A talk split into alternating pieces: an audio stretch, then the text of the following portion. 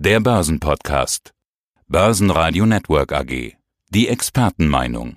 Mein Name ist Andreas Scholz aus Frankfurt am Main von der DFV Eurofinance Group. Der Euro schafft den Sprung über 1,20 und liegt jetzt zum Zeitpunkt des Interviews bei 1,2175 US-Dollar. Ja, und wie? Was ist da los? Wie wird die EZB reagieren?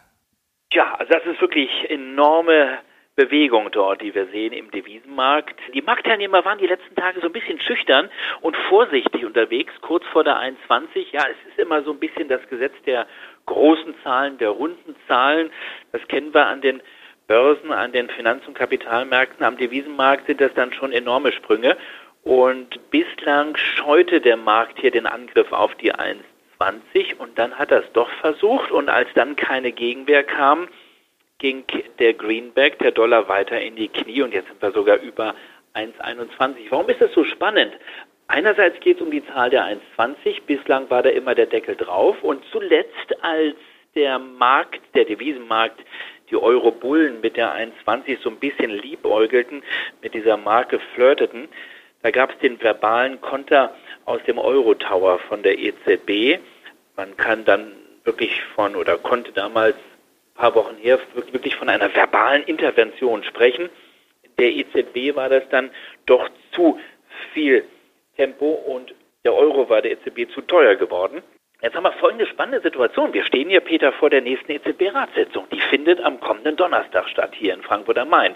Und eine Woche vorher gibt es immer die sogenannte Schweigeperiode. Das ist so, man hat äh, dann ein Schweigegelübde sozusagen sich auferlegt und alle, die da mitentscheiden, dann im Euro-Tower, im Rat der EZB, im Governing Council, sagen eine Woche vorher nichts. Und nun kann es keinen verbalen Konter geben aus dem Euro-Tower.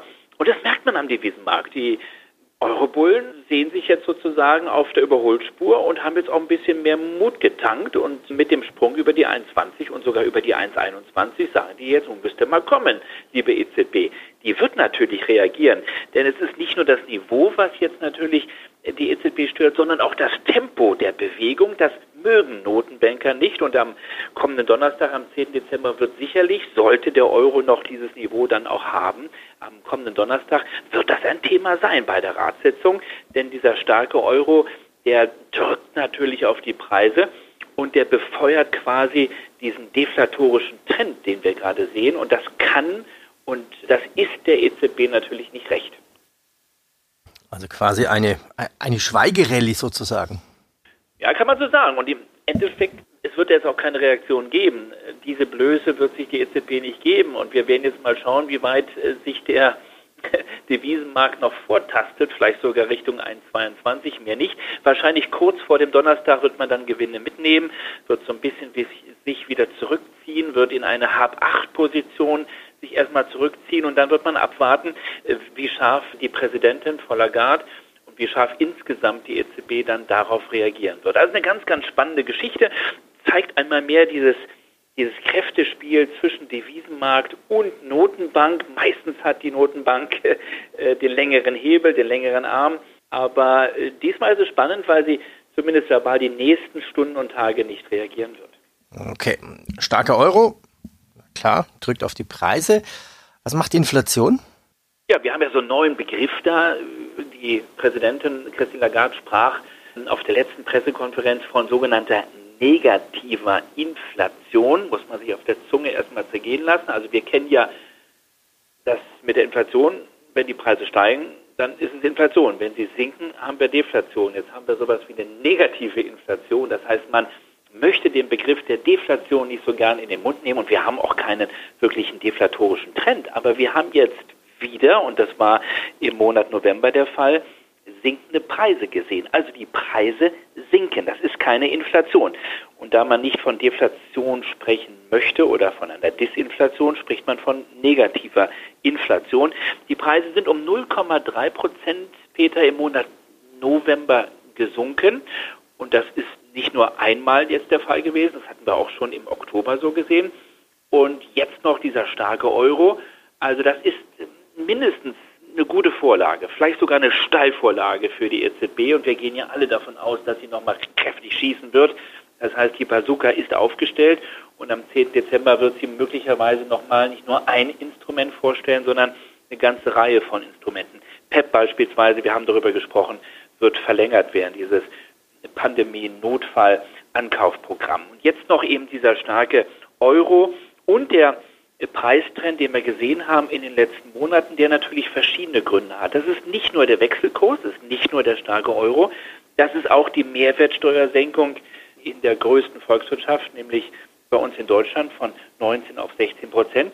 Und das ist der zuletzt der schwache Ölpreis gewesen. Das sind alles Effekte natürlich, die laufen auch wieder aus. Und das heißt, es gibt schon einige Stimmen, die sagen, ja, das geht jetzt die nächsten Monate nicht so weiter. Die Preise werden wieder steigen. Aber erstmal ist es eine gute Vorlage für die alle im Euro-Tower, die noch mal ein bisschen mehr Schwung sehen wollen und die noch expansiver die EZB sehen wollen. Und äh, die haben jetzt mindestens ein Argument mehr für die kommende Sitzung am Donnerstag. Ja, machen wir weiter. Selbst auf der Kippe stehende EU-Wiederaufbaufonds kann dem Euro nicht wirklich schaden. Noch nicht, muss man sagen, denn dahinter steht der Konflikt, der ist ja nicht ohne.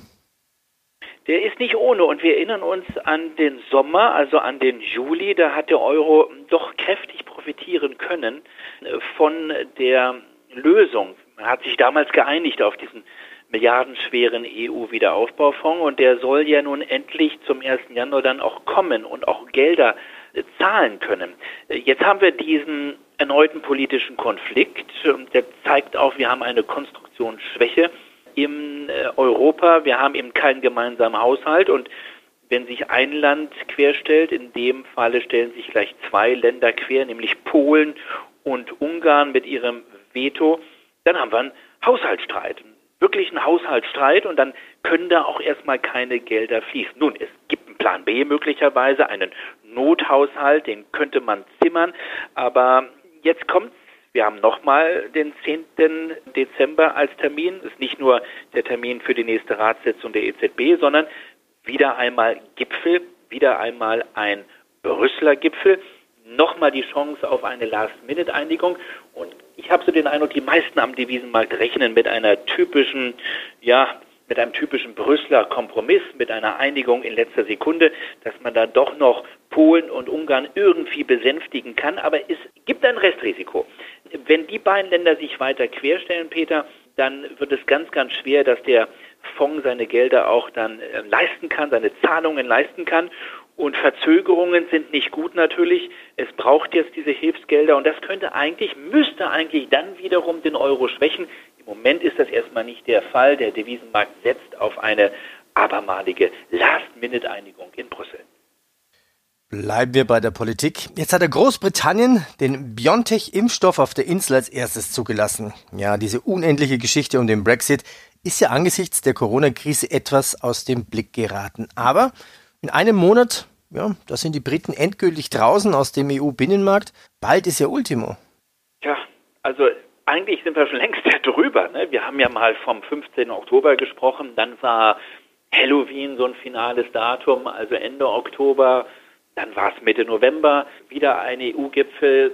Am man könnte sagen, wie sagte es Wolfgang Schäuble mal so schön, am 31.12. ist over, dann ist wirklich Schluss, weil dann haben wir zumindest Silvester und dann wissen wir, und das ist auf jeden Fall klar, wir kommen in ein neues Jahr hinein, das Jahr 2021 und das ist nun mal das härteste aller Daten, das ist das härteste Datum, was man haben kann. Das ist das Jahresende. Und dann ist im Grunde genommen äh, dieser No-Deal-Brexit da. Man ist in der sogenannten Tunnelphase, so hören wir in, in Brüssel und in Großbritannien. Das heißt, die Verhandlungsteams ja, bewegen sich sozusagen im Grunde genommen jetzt auf die Zielgerade. Aber Stichwort Fischerei und ähnliches, es gibt immer noch ganz schwergewichtige Punkte, ähm, über die man sich noch nicht geeinigt hat und wo man sich natürlich jetzt mittlerweile fragt, Peter, wie soll das noch passieren jetzt in den letzten drei Wochen? Das wird auch ein Thema sein natürlich beim Gipfel, beim EU-Gipfel am kommenden Donnerstag, aber die Zeit wird immer, immer enger für eine Lösung, für einen Kompromiss, aber es gibt natürlich auch das Hintertürchen, Warum soll es das nicht geben, dass man sagt, gut, dann verhandeln wir also in das neue Jahr hinein, in den Januar hinein. Noch sind die Märkte relativ gelassen, aber das kann doch ein richtig heißer Enddezember werden. Ja, Heiß ist es anscheinend auch in Italien hergegangen und abschließend damit noch die Personalie der Woche im Banking. Jean-Pierre Mustier verlässt die Unicredit. Er war doch mal der Top-Banker und verlässt damit dann auch ein kleiner Elch? Ja, ist unser European Banker, unser European Banker des letzten Jahres und wir erinnern uns sehr gerne an ihn, wie er die Eurofinance Week besucht hat, im letzten Jahr in Persona vor Ort im Kaisersaal mit der großen Ehrung zu Recht, ähm, weil er hat wirklich als Sanierer erfolgreich gearbeitet in Milano, in Mailand, am Hauptsitz der Unicredit. Und er hatte immer ein ganz klares Credo. Er hat immer gesagt, auch in den Gesprächen mit mir, ich habe es natürlich auch versucht. Ich habe ihn gefragt nach möglichen Fusionen, nach dem Thema Konsolidierung. Er immer gesagt, wir sind noch nicht so weit, Europa ist noch nicht so weit, wir haben keinen einheitlichen Bankenmarkt und wir müssen alle erstmal unsere eigenen Hausaufgaben machen. Und da ist er gut vorangekommen. Er ist seit Juli 2016 an der Spitze der Unicredit und sein Credo war immer, wir setzen auf organisches Wachstum. Wir wollen äh, die faulen Kredite abarbeiten. Wir wollen effizienter besser dastehen. Und äh, lieber gebe ich das Geld aus für unsere Aktionäre und setze es ein für Aktienrückkäufe, als dass ich irgendein Risiko eingehe und irgendeine andere Bank übernehme. Wir haben es alle immer versucht, auch mit dem Thema Commerzbank, ob nicht äh, eine Kombination HVB und Koba für ihn irgendwie Sinn machen könnte. Und noch vor wenigen Wochen hat er gesagt, nein, er setzt weiterhin nicht auf Fusionen. Und da gibt es andere Stimmen, da gibt es andere Meinungen. Offensichtlich hat der Verwaltungsrat eine andere Auffassung. Dabei geht es unter anderem, Peter, um die älteste Bank der Welt, die Monte de Paschi. Die befindet sich, ist eine Krisenbank, Riesenhaufen fauler Kredite gibt es da und gab es da in Staatsbesitz und die EU schreibt nun vor, dass diese Bank 2021 wieder auf den freien Bankenmarkt kommen soll. Und ähm, dagegen scheint er sich gesträubt zu haben. Es gibt in Italien Stimmen, die sagen, die Unicredit ist der perfekte Aufkäufer für diese Krisenbank. Und das wollte wohl Jean-Pierre Mustier, ein ehemaliger Fallschirmspringer in der französischen Armee, nicht mitmachen. Das war ihm zu viel des Risikos. Und er hat mal gesagt, lieber Scholz, Fallschirmspringen hat auch was mit Risikomanagement zu tun.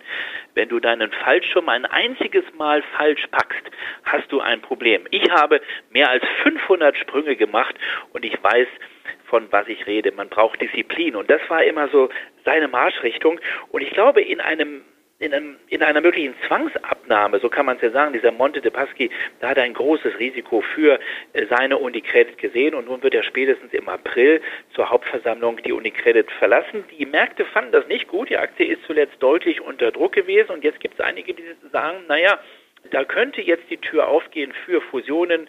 Jetzt könnte ein neuer Mann natürlich an der Spitze sagen, ich bin offen für Fusionen. Und es tut sich ja einiges auch in Italien in Sachen Bankenfusion. Und schon gibt es wieder die alte Story rund um die HVB, die Tochter aus Deutschland, und die Koba. Ich bin gespannt, Peter, was wir hier noch zu diesem Thema zu diskutieren haben. Na, alles weitere hier in diesem Podcast. Andreas, ich danke dir. Dankeschön. Beste Grüße aus Frankfurt. Tschüss. Der Börsenpodcast. Ihre Information rund um die Börse.